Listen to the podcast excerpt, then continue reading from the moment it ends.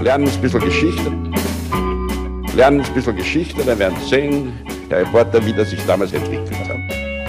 Wie das sich damals entwickelt hat. Hallo und herzlich willkommen bei Geschichten aus der Geschichte. Mein Name ist Richard. Und mein Name ist Daniel. Ja, und wir sind zwei Historiker, die sich hier Woche für Woche eine Geschichte aus der Geschichte erzählen. Immer abwechselnd und immer so, dass der eine nie weiß, was der andere ihm erzählen wird. Hm, Genau so ist es. Ja, und Daniel, wir sind angekommen bei Folge 366. Endlich Schaltjahr. Ab jetzt kann man jedes, äh, kann man jeden Tag eines Jahres eine äh, Folge hören, auch wenn es ein Schaltjahr ist. genau. Also ja noch mal kurz abreißen, wann immer Schaltjahre sind und wann die Ausnahmen sind. Ja, Ja, mach das mal. Das äh, würde uns jetzt brennend interessieren. Alle vier Jahre, ja, außer das Jahr ist durch 100 teilbar. Und äh, diese, diese Ausnahme, die fällt aus, wenn das Jahr durch 400 teilbar ist. Richard, was war eigentlich im Jahr 2000? Im Jahr 2000 wäre das Schaltjahr eigentlich ausgefallen, aber durch 400 teilbar.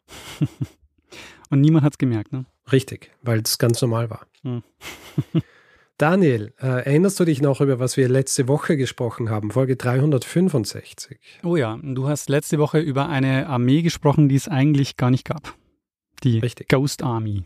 Die Ghost Army 23rd Headquarters Special Troops. Äh, Vielleicht ein kurzes Feedback dazu. Den Großteil des Feedbacks, wir haben sehr interessante Geschichten dazu erhalten, die kommen dann in unserer Feedgag-Folge, die ja auch in Bälde wieder landen wird. Ja. Aber ein kurzes Feedback, weil ihr, ihr habt gesagt, sie sollten bis zu 30.000 Soldaten eigentlich, äh, also quasi mit ihren unterschiedlichen visuellen und, und, und auditiven Geschichten sollten sie vortäuschen können, dass sie bis zu 30.000 Mann und habe da gesprochen von einer Division. Ähm, tatsächlich sollten sie bis zu zwei Divisionen und das sind dann die 30.000, weil jemand gemeint hat, ja 30.000 ist mehr als eine Division, das Mhm. sind maximal 15.000. Aber sie sollten in der Lage sein, bis zu zwei Divisionen tatsächlich vorzutäuschen. Ah, ja. Deswegen diese Zahl 30.000. Äh, die ähm, komplexeren äh, Feedback-Dinge, die werden dann äh, im Feedback besprochen. Sehr gut. Was bedeutet, Daniel, dass wir jetzt schon übergehen können zum Hauptteil dieser Folge, nämlich einer Geschichte und den Gesetzen der Regelmäßigkeit gehorchend? Ja, bedeutet das, dass du eine Geschichte erzählen musst und äh, ich freue mich, lehne mich zurück und harre dieser Geschichte. Richard, am 7. September 1303 wird Papst Bonifatius VIII. in Anagni, das ist ungefähr 70 Kilometer südlich von Rom, in seiner Landvilla überfallen. Mhm. Einige bewaffnete Männer dringen in das Haus ein, schlagen ihn und nehmen ihn gefangen. Drei Tage dauert die Entführung, bis er wieder freigelassen wird. Mhm. Dieses Attentat von Anagni auf Bonifatius VIII. ist der Höhepunkt im Streit des Papstes mit dem französischen König Philipp IV. und ist der Beginn einer der größten Krisen in der Geschichte des Papsttums. Eine Krise, die erst über 100 Jahre später überwunden werden wird. Mhm. In der Folge dieses Anschlags werden sich die Päpste für einige Zeit nicht mehr in Rom aufhalten, sondern in Avignon im Süden Frankreichs. Es ist die Zeit des Papsttums in Avignon, auch bekannt als das avignonesische Exil. Und das wiederum ist die Vorgeschichte zu einer Kirchenspaltung, das als großes Schisma oder als abendländisches Schisma in die Geschichte einging und zu zahlreichen Päpsten und Gegenpäpsten geführt hat. Mhm. Richard, wir schauen uns heute mal genauer an, wie es dazu kam, dass die Päpste für eine Weile Rom verlassen haben und was das Attentat von Anani damit zu tun hat. Sehr gut. Äh, Richard, was weißt du über Bonifatius VIII. und das Attentat von Anani? Ich weiß genau so viel, wie du mir gerade erzählt hast drüber. Sehr gut. Ich dachte, weil es ein mittelalterliches Thema ist, vielleicht. Naja, Mittelalter ist halt lange. Und Papstgeschichte ist auch wieder ein ganz eigenes Biest.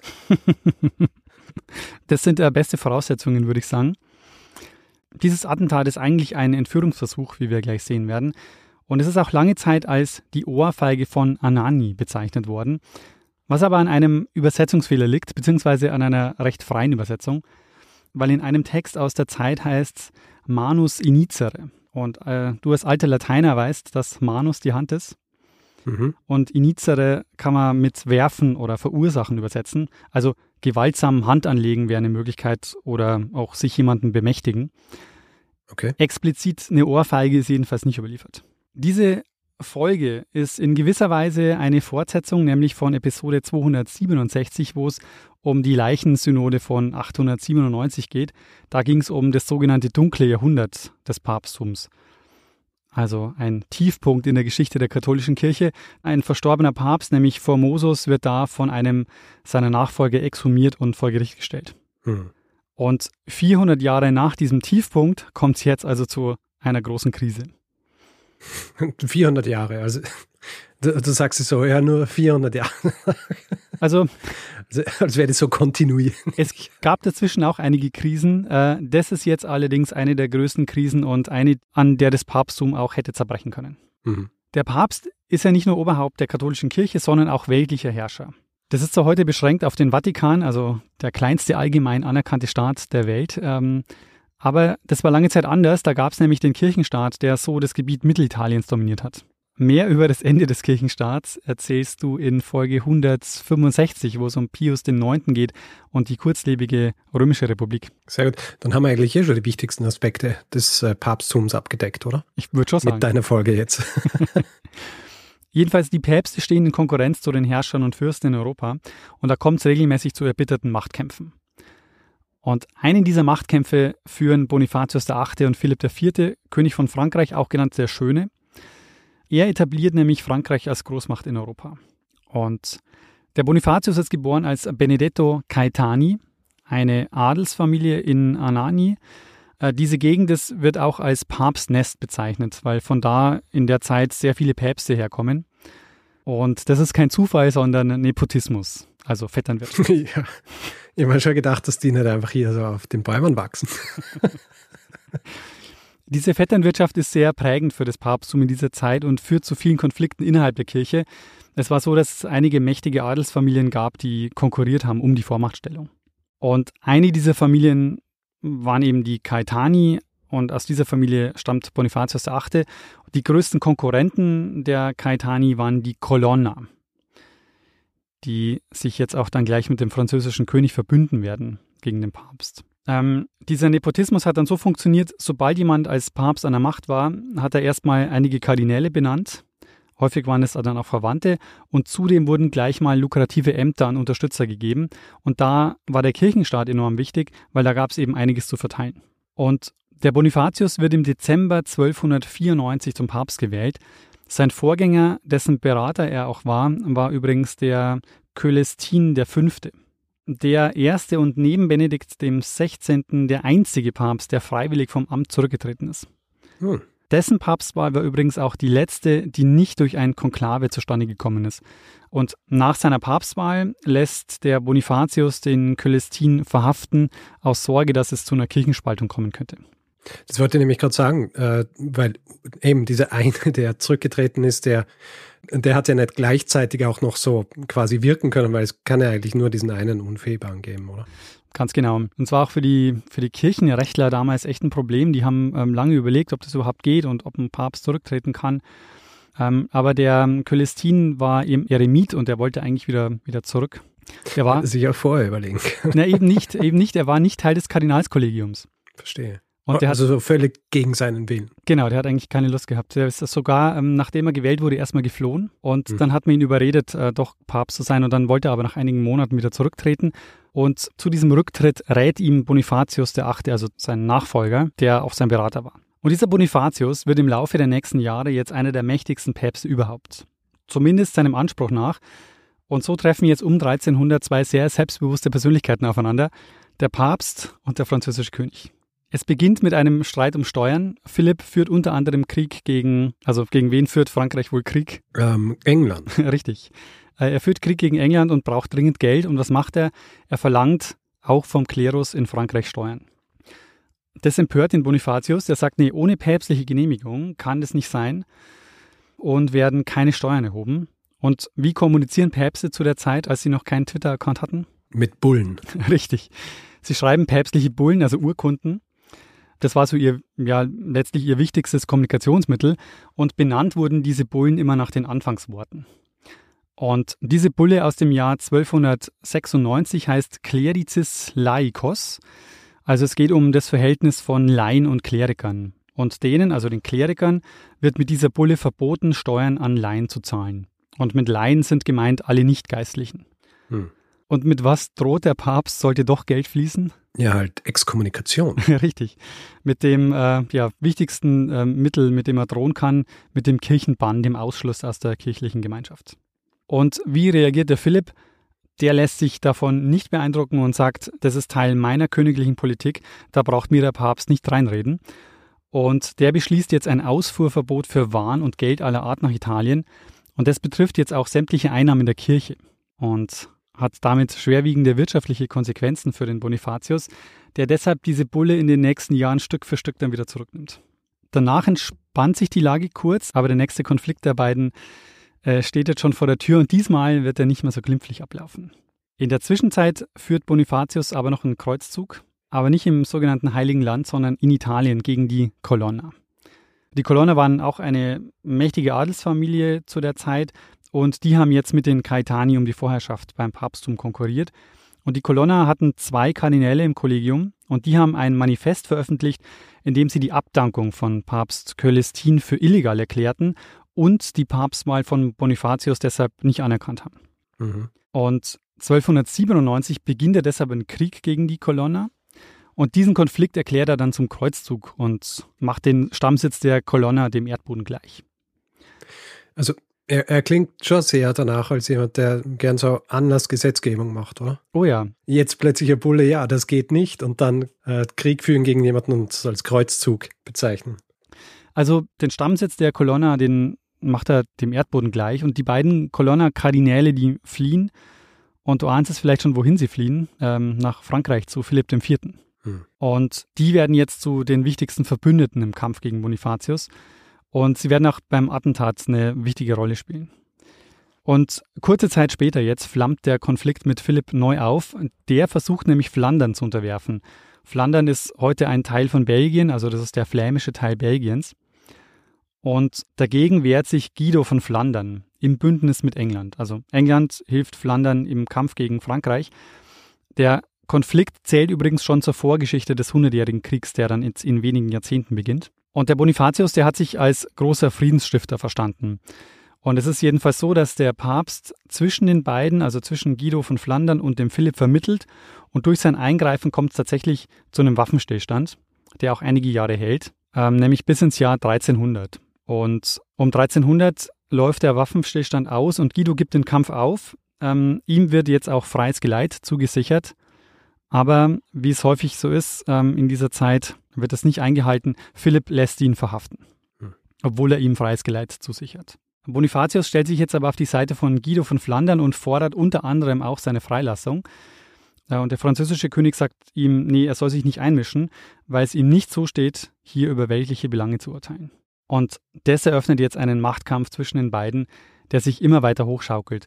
Bonifatius richtet zum Beispiel in Frankreich dann ein neues Bistum ein. Das macht der Philipp sofort wieder rückgängig.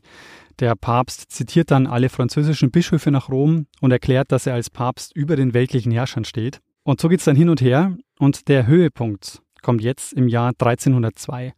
Und zwar in Form der päpstlichen Bulle Unam Sanctam. Das ist jetzt ein Jahr vor dem Attentat. Hast du von dieser Bulle schon mal gehört? Nein.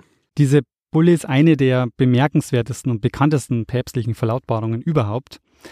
Ähm, du wirst ja gleich merken, warum, weil mehr Machtanspruch, wie da formuliert ist, ist kaum möglich. Und zwar wird da formuliert die sogenannte Zwei-Schwerter-Theorie. Und mit dieser Zwei-Schwerter-Theorie wird ein universeller Machtanspruch des Papstes begründet. Also er sagt, es gibt zwei Schwerter, das weltliche Schwert und das geistliche Schwert. Und ich zitiere mal aus der Bulle.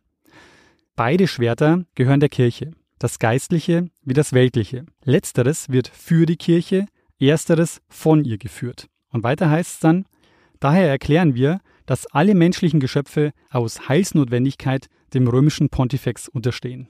Es ist im Grunde genommen ein universeller Machtanspruch. Also die ganze Macht der Welt läuft beim Papst zusammen. Wie lange es wohl gedauert hat, bis man dort so eine Formulierung gefunden hat, wo das alles einfach so drinsteckt. drinsteckt. so, ich stelle mir vor, wie er so zu seinem Berater geht und sagt, schreibt mal bitte was zusammen, wo dann ganz klar ist, dass ihr einfach der mächtigste Mensch auf der Welt bin. genau. Also wie reagiert der Philipp drauf? Ähm, der versucht jetzt mit Anschuldigungen den Papst zu diskreditieren. Und Er sagt zum Beispiel, jetzt mit Hilfe der Colonna behauptet er, dass er seinen Vorgänger ermordet hätte und dass er einen Kreuzzug geführt hätte, um sich und seine Familie zu bereichern. Mit den Colonna-Kardinälen versucht er jetzt auch ein Konzil einzuberufen, auf dem der Papst abgesetzt werden soll. Und daraufhin reagiert der Bonifatius jetzt wieder und diesmal reicht es ihm und er sagt, ähm, der Philipp wird jetzt exkommuniziert und er verfasst eine Bulle und dort soll dann eben verkündet werden, dass der Philipp aus der Kirchengemeinschaft ausgeschlossen wird. Aber zur Veröffentlichung kommt es nicht mehr. Der Philipp bereitet nämlich eine geheime Strafaktion vor. Er schickt seinen Vize, den Guillaume de Nogaret, nach Italien mit dem Auftrag, den Papst nach Frankreich zu entführen. Militärisch unterstützt wird der Nogaret von den Colonna. Und am Vortag der Verkündigung von Philipps Verbannung aus der Kirche dringen jetzt also Bewaffnete unter der Führung der Colonna und dem Nogaret in die Landvilla ein. Es wird ein bisschen unübersichtlich, also sie fordern den Papst jedenfalls dazu auf, abzudanken. Der sitzt wohl mit vollem Ornat angezogen auf dem Thron und weigert sich. Es kommt dann zu einem Handgemenge, wo dann einer der Colonna den Papst geohrfeigt haben soll. Also das ist die Szene, ähm, von der ich schon erzählt habe. Und er soll dann aber gesagt haben, als Weigerung auf die Forderung einzugehen, hier ist der Nacken, hier ist der Kopf, um anzuzeigen, so er ist hier bereit, als Märtyrer zu sterben. Mhm. Und es gelingt ihnen aber jetzt nicht, den Papst zu entführen, sondern sie können ihn nur festsetzen und nach drei Tagen befreien dann die Bewohner Ananis den Bonifatius aus seiner Gefangenschaft und vertreiben dann die Angreifer. Und es scheint jetzt eigentlich alles okay, also der Angriff ist abgewehrt. Allerdings sind einfach nur die Konsequenzen dieses Attentats noch nicht sichtbar. Aber das Papsttum verliert jetzt in den nächsten Jahrzehnten massiv an Macht und gerät vollständig in die Abhängigkeit des französischen Königs. Bonifatius begibt sich nämlich jetzt erstmal wieder nach Rom, stirbt dort aber nach nur wenigen Wochen. Also im Oktober 1303 stirbt er dann, nachdem also der Angriff im September 1303 stattfand. Vermutlich ist er auch an den Folgen der Misshandlungen gestorben. Also was wir wissen ist, dass er in seiner Gefangenschaft, die ja drei Tage gedauert hat, dass er da nichts gegessen und getrunken hat aus Angst, vergiftet zu werden. Und mit Bonifatius stirbt jetzt auch der päpstliche Anspruch auf diese universelle Herrschaft. Seine Nachfolger begeben sich jetzt erstmal in Abhängigkeit. Die Bulle mit seiner Exkommunikation hat Philipp zwar verhindert, aber ein Attentat auf den Papst war natürlich trotzdem so ziemlich das Ärgste, was man so als, ähm, als Fürst machen kann zu der Zeit. Dass er damit durchkam, hat eben gezeigt, dass der Papst seine Macht überschätzt hat und das nutzt der Philipp jetzt aus, um weiter Druck aufzubauen. Und dieser Druck wird so stark, dass er am Ende tatsächlich die ja, mehr oder weniger vollkommene Macht über das Papsttum erhält. Hm. Und das, das Interessante ist, der Papst, der den größten Herrschaftsanspruch überhaupt formuliert, der führt jetzt das Papsttum in eine der längsten und heftigsten Krisen. Ähm, das Papsttum verliert nämlich jetzt seinen Anspruch als überparteiliche Macht in Europa, weil es jetzt kurz darauf zum Umzug nach Avignon kommt. Ich habe schon gesagt, so ein Attentat auf den Papst war trotzdem natürlich äh, ein arges Vergehen. Äh, und deshalb ähm, setzt Philipp jetzt auf eine Rufmordkampagne. Er kämpft sogar noch gegen den bereits verstorbenen Papst. Er lässt den Clemens V., das ist der erste Papst, der nach Avignon geht, einen Häresieprozess gegen den Bonifatius führen, der aber äh, ergebnislos endet. Bevor wir jetzt aber zum Umzug nach Avignon kommen, sprechen wir vielleicht noch über den Grund oder einen der Hauptgründe für das große Selbstbewusstsein von Bonifatius. Die Amtszeit von Bonifatius ist nämlich nicht nur bekannt für seine Konflikte mit den Colonna und dem französischen König, sondern auch für eine Sache, die er im Jahr 1300 einführt. Etwas, über das wir schon mal kurz gesprochen haben in einer Folge. Und das wird bis heute in regelmäßigen Abständen gemacht. Hast du eine Idee, äh, was ich meine? Ähm, lass mich überlegen. Äh, nein. er führt das erste Jubeljahr ein. Ähm, wird auch als heiliges Jahr bezeichnet. Weißt du, worum es da geht beim Jubeljahr? Hm, nein. Wann haben wir über das Jubeljahr gesprochen? Ähm, ja, es muss wahrscheinlich, also es ist, glaube ich, schon sehr lange her. Es ist, glaube ich, keine Papstfolge gewesen. Es kam, glaube ich, nur so als Exkurs irgendwie. Alle Jubeljahre kommt es einmal vor. Genau, alle Jubeljahre, genau.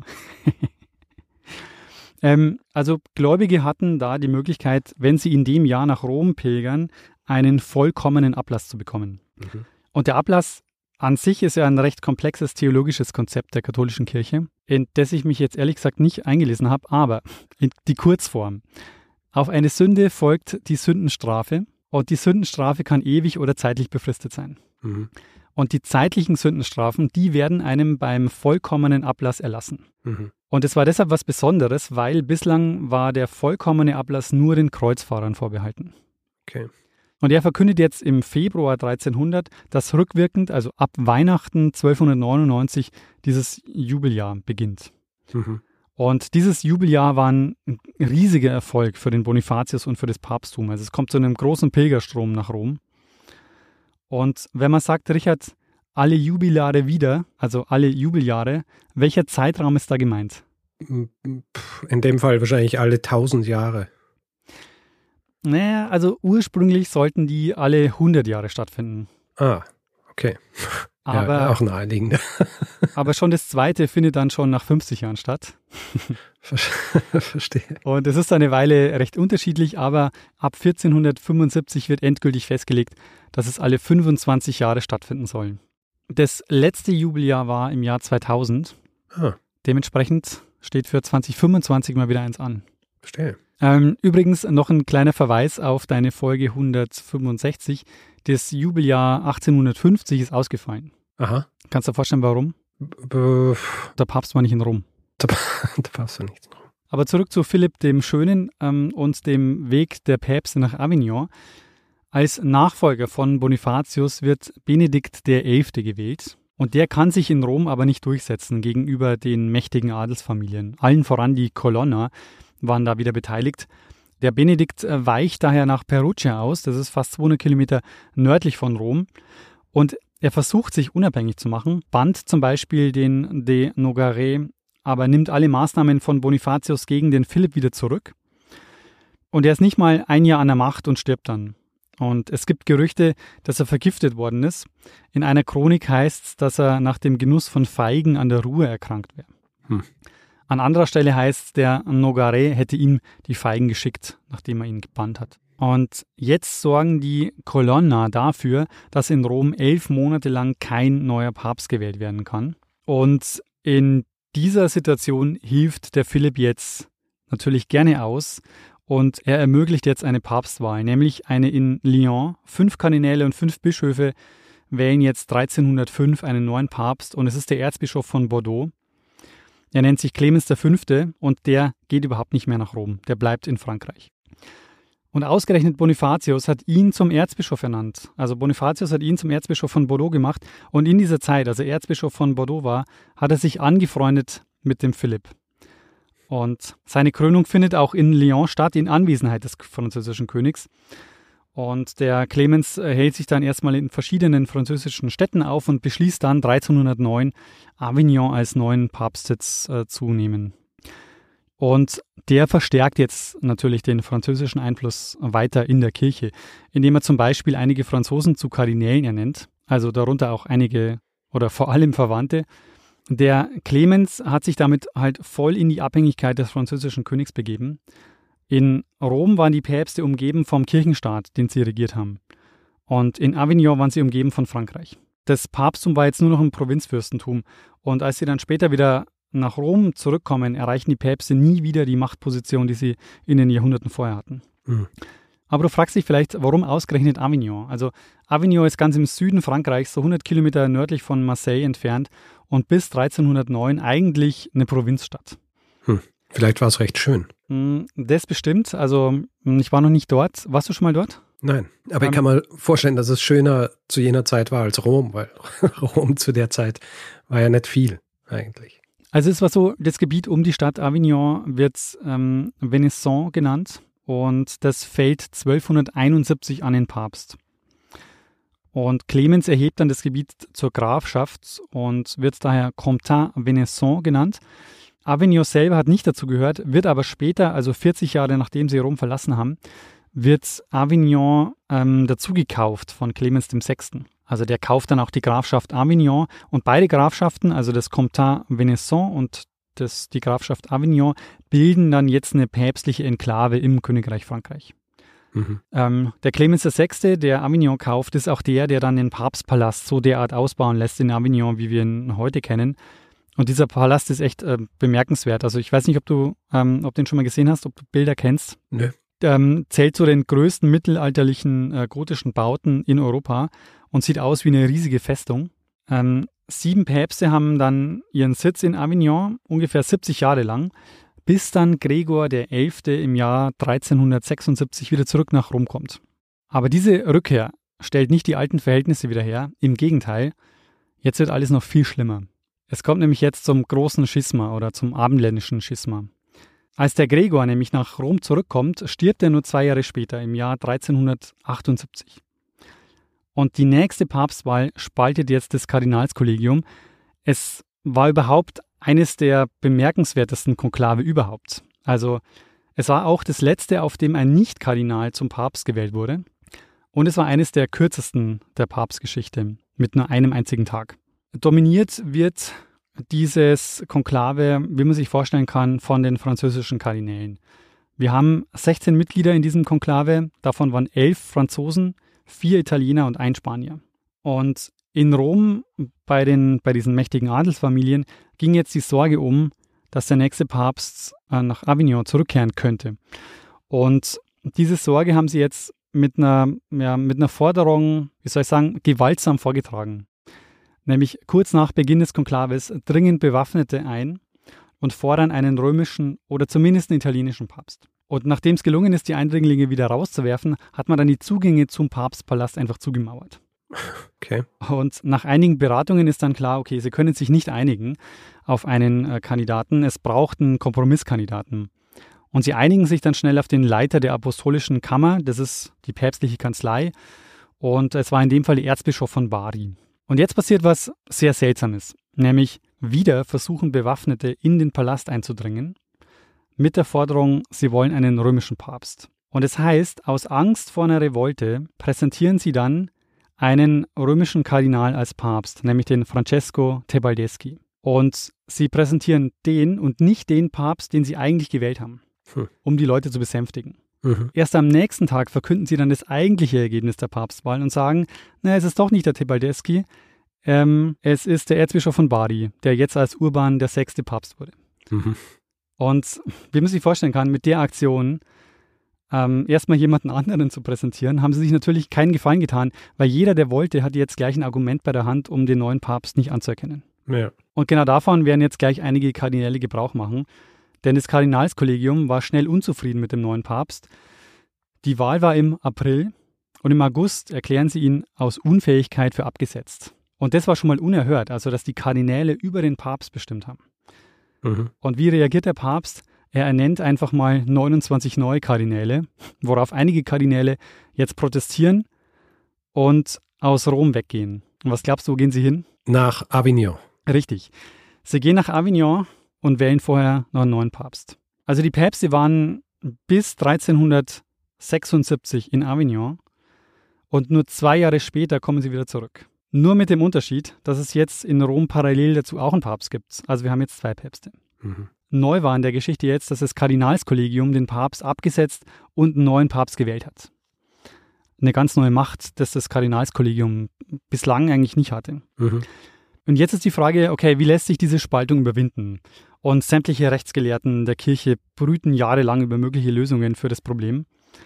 Den Fürsten in Europa war das eigentlich ganz recht, weil die konnten jetzt einfach beide gegeneinander ausspielen. Ähm, und am Ende versuchen sie es mit einem Konzil, also einer Kirchenversammlung. Die Frage war jetzt aber, kann so ein Beschluss auf einem Konzil wirklich die allerhöchste Autorität beanspruchen? Also muss sich dem auch der Papst beugen, auch wenn er keine Lust hat auf dieses Urteil? Und vor allem welcher Papst? Richtig, genau. Und äh, das, ist, äh, das ist wirklich die interessante Frage. Und Sie haben eine Lösung für dieses Problem. Sie kommen nämlich zu dem Schluss, ja, es geht. Ähm, Sie berufen das Konzil von Pisa ein. Und die Idee war folgende. Eigentlich nämlich ganz gut. Die beiden amtierenden Päpste, die sollten zurücktreten und stattdessen wird ein neuer gewählt. Mhm. Dieses Konzil fand 1409 statt und was soll ich sagen? Am Ende war die Situation noch verfahrener, weil jetzt gibt es drei Päpste. Sie haben nämlich die beiden Päpste abgesetzt, einen neuen gewählt, aber die beiden alten haben das nicht akzeptiert. Ja, sagen sie, na, nicht mit uns. Ja. genau. Also. Wählt halt noch einen. Wir haben jetzt in unserer Geschichte erst einen Papst gehabt, dann haben sie noch einen gewählt, einen zweiten. Jetzt haben wir drei Päpste. Äh, grundsätzlich aber waren die Kardinäle und Kirchenvertreter schon davon überzeugt, dass das der richtige Weg sein muss. Ähm, deshalb haben sie fünf Jahre später wieder ein Konzil abgehalten, diesmal das Konzil von Konstanz. Das ging ab 1414. Lass mir raten, danach hat es vier Päpste gegeben. ähm, wieder war die Idee, alle amtierenden Päpste, also jetzt waren es drei, abzusetzen und einen neuen zu wählen. Der erste Papst flieht, als er merkt, was die davor haben, wird aber von den Truppen König Sigismunds verhaftet. Zu dem Zeitpunkt ist er der König im Heiligen Römischen Reich. Kurz nach dem Konzil wird er dann noch Kaiser. Und du hast ihn vor langer Zeit auch mal in einer Folge hm. erwähnt. Weißt du noch, welche das war? Ja. Ähm, ja, über die Hussiten. Mhm. Ähm, da ging es ja auch, äh, Konstanz war ja auch das mit Jan Hus, oder? Und dem Freien Geleit, das er auch nicht gekriegt hat. Ganz also, genau. Das ihm zu, zugesackt wurde und dann tatsächlich natürlich äh, nicht eingehalten wurde. Äh, sehr gut. Ich glaube, ich habe äh, das, das ähm, Konzil auch noch erwähnt in der Folge über Barbara von Zilli, weil die war ja die Frau vom äh, Sigismund, wenn ich es ah. richtig im Kopf habe. Ja, das kann gut sein. Das, an das kann ich mich nicht erinnern. Aber sehr gut erinnert. Also das war Folge 83, 100 äh, Jahre vor der Reformation, Jan Hus und die Hussitenkriege. Mhm. Und äh, Jan Hus nimmt nämlich an diesem Konzil teil und Sigismund sichert ihm freies Geleit zu. Er wird aber verhaftet und verurteilt und daraufhin kommt es dann zu den Hussitenaufständen, gegen den Sigismund dann einen Kreuzzug ausruft. Mhm. Sigismund lässt jetzt diesen flüchtigen Papst verhaften und das Konzil setzt ihn dann ab. Also, das ist schon mal, der erste Papst ist schon mal erledigt. Fehlen noch zwei Päpste. Einer davon ist schon über 80 und er sagt, okay, ich erkenne das Konzil an und der tritt freiwillig zurück. Und der dritte flieht nach Spanien und wird dann auf dem Konzil für abgesetzt erklärt und hat jetzt im Grunde aber auch keine Unterstützung mehr. Hm. Und endlich war der Weg frei für die Wahl eines neuen Papstes, den sie jetzt auch wählen, am 11. November 1417 in Konstanz. Damit ist nicht nur das große Schisma beendet, es schließt sich jetzt auch der Kreis. Sie wählen nämlich den Italiener Otto di Colonna. Hm. Ein Nachname, der uns jetzt schon öfters begegnet ist. Die großen Rivalen ja. von Bonifatius, mit der meine Geschichte beginnt, sitzen am Ende, nach über 100 Jahren schwerer Krise, auf dem Papststuhl. Er nennt sich Martin V. Hm. Als hätten Sie es so geplant. genau. Und Richard, das war meine Geschichte über das Attentat von Anani und warum das nicht nur zum Papsttum in Avignon führt, sondern zu einer der größten Krisen in der Geschichte des Papsttums mit zeitweise bis zu drei Päpsten gleichzeitig. Sehr, sehr, sehr gut. Finde ich sehr spannend und ich muss sagen, so komplex ich immer diese Papstgeschichten finde, äh, wenn du sowas erzählst, ähm, dann habe ich das Gefühl, es ist ja gar nicht so komplex. Ja. also, was ich hier auch sehr gut finde und auch in der Art und Weise, wie du es erzählt hast, dass, dass so klar wird, dass zu jener Zeit eben der Papst einfach wirklich eine weltliche Macht war. Ja, ja. Also so dieses ganze Ding mit, ja, äh, ich bin quasi Oberhaupt, Geistliches und all diese Dinge. Tatsächlich ging es einfach nur um, um realpolitische Macht, die hier ausgeübt werden. Ja. Und wo einfach klar wird, ja gut, da ist nichts mehr irgendwie so geistliche Macht, sondern es sind alles wirklich sehr, das ist einfach ein, ein weiterer Fürst, der hier auf Basis von, von einer anderen Legitimation versucht, an die Macht zu kommen. Ja, genau. Und ein Argument äh, eben an der Hand hat, sich über die anderen Fürsten zu stellen und das auch äh, ja, mhm. immer wieder versucht. Und es ist eben tatsächlich so ein Totschlagargument. Ja? Jedes Mal, wenn dir etwas nicht gefällt, wie, wie was läuft, dann kommt halt der Bulle. Ja? Zufälligerweise steht in dieser Bulle halt, dass du die mächtigste Person auf der Welt bist. Genau. Und dich jederzeit bannen kann, wenn sie Lust drauf hat. Richtig. Eigentlich hat sie ja nur in so einem, in, in so einem Schisma kulminieren können, oder? Weil irgendwann überspannst du halt den Bogen damit. Und äh, genau den Bogen hat der, der Bonifatius äh, überspannt. Hm. Und der Philipp ist eben auch dann wirklich, äh, ähm, der ist ja auch konfrontativ eben reingegangen. Er hätte ja auch zurückgeziehen können und hätte sagen können, hm. okay, ist mir vielleicht zu heikel, eventuell ähm, äh, baue ich mir damit äh, eine eigene Falle. Es ist halt, ähm, es ist halt ein großer Bluff gewesen auf Seiten des Bonifatius, oder? Genau. Du kannst es natürlich versuchen, aber wenn die andere Seite nicht anspringt drauf, dann hast du überhaupt keine Handhabe der hatte schon auch äh, quasi Soldaten gehabt und so weiter und Truppen, aber ich kann mir vorstellen, dass das zu jener Zeit noch viel weniger irgendwie ausgebaut war. Ja? Also tatsächlich so entgegenzutreten, kriegerisch, um das durchzusetzen, was er in seiner Bulle verlautbart hat, das war dann auch eher illusorisch, oder? Er hätte sich sicher darauf verlassen müssen, dass die anderen Fürsten da mitmachen und ihn dann beiseite springen. Hm. Aber dieses Attentat äh, ist tatsächlich auch ähm, ja schon ein äh, ja, sehr bemerkenswertes ähm, Ereignis. Also dass der, dass mhm. der König damit durchkommt, wirklich den Papst zu entführen, beziehungsweise eben ihn, ihn da in seiner Landvilla anzugreifen, das ist schon äh, sehr bemerkenswert. Ja, es ist halt, du denkst ja immer, Sachen gehen nicht, bis sie dann gemacht werden. Ja, genau. Ja. Äh, Im Guten und im Schlechten. Ja. Plötzlich merkst du, hm, vielleicht habe ich ja gar nicht so viel entgegenzusetzen, wenn das dann tatsächlich gemacht wird. Ja. Und so war es in dem Fall dann ja auch. Da war es dann so, dass die, so wie du es er erzählt hast, die, die Bewohner dieses Ortes ihn, ihn, ihn gerettet haben, aber das hätte auch nicht sein müssen oder es hätte auch sein können, dass die es nicht machen. Ja, genau. Ja. Sehr spannende Geschichte und ähm, ja, äh, wie so oft bin ich froh, dass du das gemacht hast, weil ich hätte mich wahrscheinlich über sowas gar nicht äh, drüber rausgesehen, weil das, ich habe gesagt, du sorgst dafür, dass es gar nicht so komplex klingt, aber ich kann mir vorstellen, in der Vorbereitung äh, ist es eine sehr komplexe Angelegenheit. Also ich muss sagen, diese Geschichte hat mir echt äh, Kopfschmerzen bereitet. Ich bin um zehn Jahre gealtert. ähm, war das ein Hinweis, Dani? Ähm, ja, es gab ähm, einen Hinweisgeber, nämlich den Josef. Der hat ein sehr gutes Timing. Der hat nämlich erst vor einer Woche geschrieben. Und Mhm. da war ich gerade schon am Anfang der Vorbereitung für die Folge und weil inspiriert worden bin ich zu dieser Folge durch eine Mail von Laurin. Und Laurin hat mir ein sehr schönes Bild geschickt und auf dem Bild ist eine kaputte Brücke zu sehen. Das war eine, eine Antwort auf meine Brückenfolge. Und Aha. zwar ist die Brücke von Pont Saint-Bénézet zu sehen. Ähm, besser bekannt als die Brücke von Avignon Mhm. über die es auch ein sehr bekanntes Lied gibt, nämlich Sur le Pont d'Avignon. Und ich dachte mir jetzt Ja. so zum Abschluss der Folge könnten wir das gemeinsam singen. Sur le pont d'Avignon. Weiter kann ich nicht. Ähm, jedenfalls, Aber du kannst gern einstimmen dann. ich, äh, Du, du willst jetzt hier singen. ich kann es leider auch nicht weiter. Aber auf diesem Bild ist im Hintergrund der Papstpalast zu sehen, der ebenso wie die Brücke jetzt inzwischen zum UNESCO-Welterbe gehört. Und die Brücke ist aus dem 14. Jahrhundert und war damals eine der längsten Brücken überhaupt. So eine Steinbogenbrücke mit 22 Bögen über die Rhone. Und im 17. Jahrhundert war die Brücke dann so schwer beschädigt, dass man sie aufgegeben hat. Aber sie wurde nicht abgerissen und neu gebaut, sondern heute steht die noch als Ruine da mit vier erhaltenen Bögen. Ah, Und dieses Foto zeigt eben diese Brückenruine und im Hintergrund der Papstpalast. Und die Brücke war eben während dieses äh, Papsttums in Avignon sehr wichtig, weil sie die Grenze markiert hat zwischen der päpstlichen Enklave und dem Königreich Frankreich. mhm. Und du hast dieses Bild gesehen und hast dir gedacht, oh, ich muss was über diesen Papstpalast machen. Die Frage war tatsächlich, wieso waren die Päpste eigentlich in Avignon? Sehr gut. So beginnen die besten Geschichten genau. mit einer einfachen Frage. Und dann, ja, Und kommt das dann Rabbit hast du angefangen und Genau. der Rest ist Geschichte äh, zusammengefasst in zehn Büchern. Ja, und dann hat mir Josef diesen Tipp gegeben und dachte ich mir, eigentlich muss ich mit diesem Attentat einsteigen. Das ist, glaube ich, ein ganz guter Aufhänger. Damit kann man die Geschichte schön Ja. erzählen. Sehr gute Geschichte. Ich danke dir. Hast du, äh, ich frage nicht, ob du dem Ganzen noch was hinzuzufügen hast, weil du könntest wahrscheinlich noch fünf Stunden drüber reden. Eine, eine Sache habe ich noch hinzuzufügen, weil die garantiert als Feedback kommen wird. Ähm, Okay. Worauf ich nicht eingegangen bin. Philipp IV. ist der König, der für die Auflösung des Templerordens verantwortlich ist. Okay, Aber sehr gut. das ist, würde ich sagen, eher meine eigene Folge. Deshalb habe ich jetzt darüber Hm. kein Wort verloren. Ich habe es mir notiert. Sehr gut. Gut. Ja, äh, bin sehr zufrieden, Daniel, muss ich sagen. Danke, das Eine freut mich. Folge. Ich, ich war, bin neulich wieder in einem, in einem Workshop gesessen, äh, wo äh, wo es um die Frage ging, was denn so die Motivation ist, diesen Podcast zu machen. Und ich habe gesagt, meine Hauptmotivation ist, ähm, dass der Richard am Ende der Folge zu mir sagt, boah Daniel, das war spannend, ich habe mich jetzt nicht eine Stunde lang gelangweilt. Sehr gut.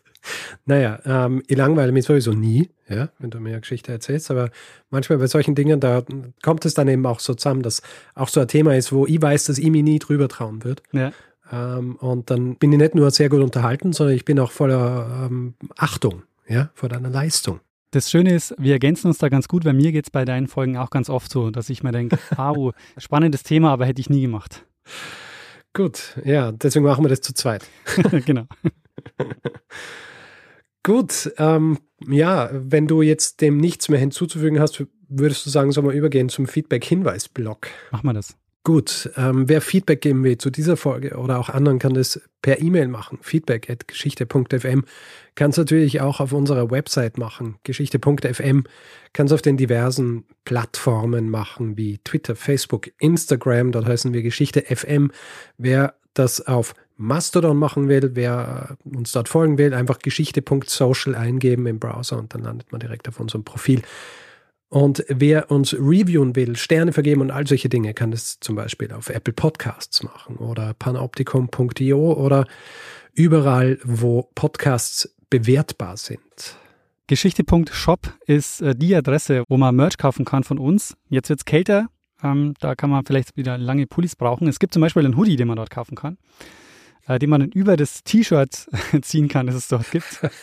Und da kann man sich ein, Und einen warmen Tee aus einem Becher mit Ganz genau. Logo trinken kann. Wer diese Folge lieber werbefrei gehört hätte, hat zwei Möglichkeiten. Die eine ist via Apple Podcasts. Da gibt es den Kanal für 3,99 im Monat äh, zu abonnieren. Äh, die zweite Möglichkeit ist via Steady. Da könnt ihr euch den Feed kaufen für 4 Euro im Monat und bekommt dann auch jeden Mittwochvormittag die neue Folge in euren Podcatcher geliefert und eben ohne Werbung. Alle Infos dazu findet ihr unter geschichte.fm steady.